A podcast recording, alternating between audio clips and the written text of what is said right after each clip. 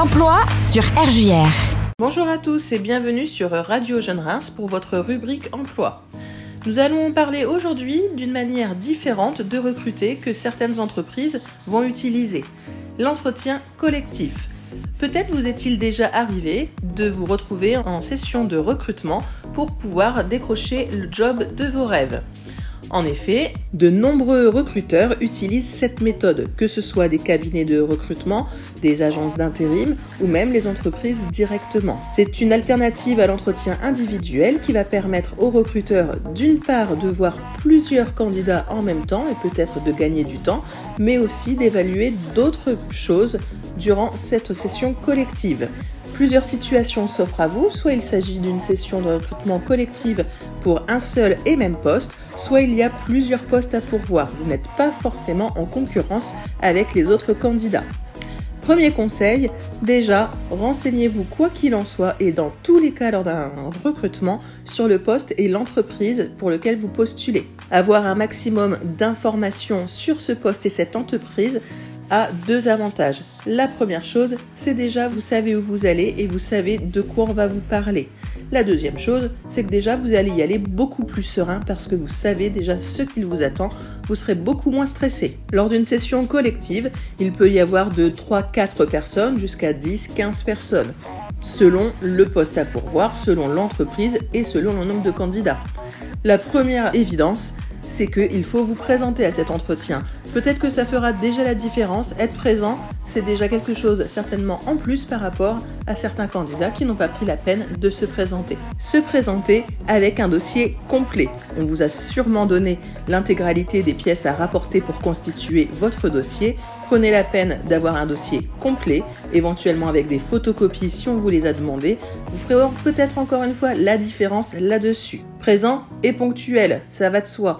Si vous arrivez en retard, vous allez déjà vous faire remarquer par le reste du groupe et par le recruteur. Vous faire remarquer, mais certainement pas dans le bon sens. En général, lors d'une session collective, le recruteur va déjà vous présenter l'entreprise dans sa intégralité, dans sa généralité, et puis aussi le poste à le ou les postes à pourvoir, euh, pour que tout le monde soit bien au courant et même le même niveau d'information.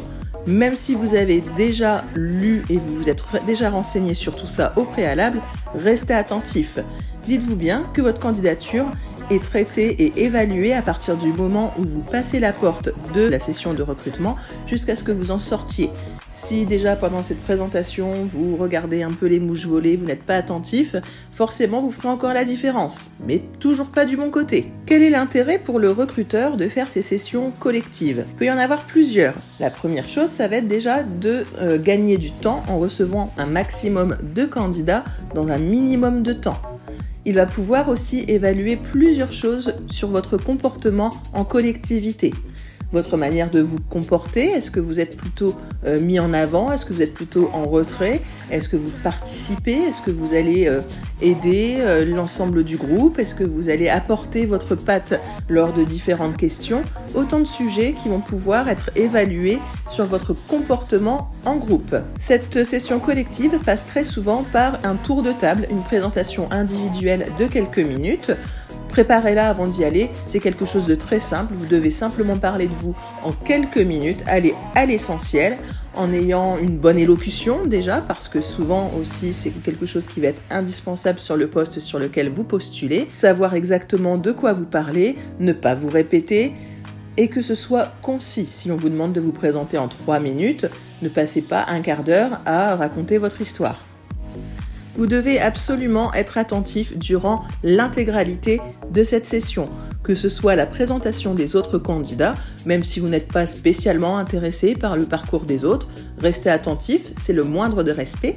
Et aussi, s'il y a des questions qui sont posées, etc., restez bien attentif sur ces questions pour éviter de reposer la même question quelques minutes plus tard. Il peut y avoir lors de ces sessions de recrutement des tests ou des mises en situation.